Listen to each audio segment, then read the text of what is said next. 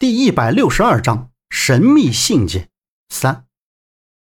夏叔的手按在文件袋上，他寻思了片刻，回过神，拿起文件袋，把口线绕开，将里面的东西取了出来。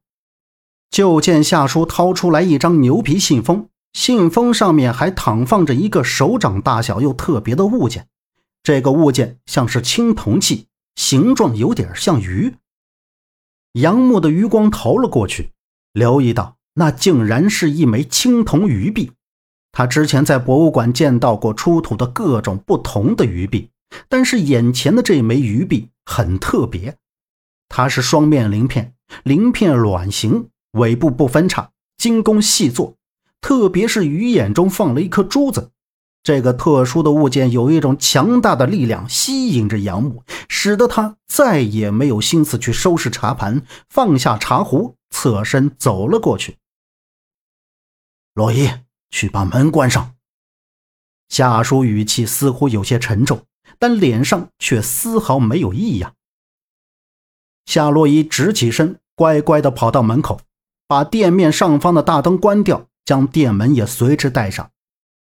夏叔拿起信封上的物件，看了一眼，摸了一下，赶忙放下，将牛皮信封里的信打开。信纸上只写了短短的几个字，夏叔看完，二话不说就将这些东西重新装回了文件袋里，起身就走。哎，爸，这大晚上你去哪儿啊？夏洛伊一转身就看到夏叔匆忙的向门口走，赶忙问道。杨木紧跟在后面，他并没有看到信纸上写了什么，刚才只是扫了一眼那物件。眼前就猛然浮现一阵黑雾，像是屏蔽了眼睛的视线，头也随之出现眩晕感。而这眩晕感只是一瞬间，当自己清醒过来时，再去看茶桌前的夏叔，他已经起身走到了屋子中间。夏叔，信上写了什么？你这么着急出去，是有什么事吗？杨木微微皱起眉头问道。此时他的头顶上像是压着一个巨大的石头。头皮紧绷绷的，让他感觉到十分的不舒服。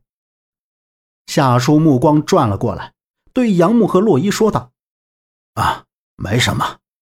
呃，这东西很重要，是给你们尚伯伯的。我现在去他那一趟，给他送过去。你们早点回家。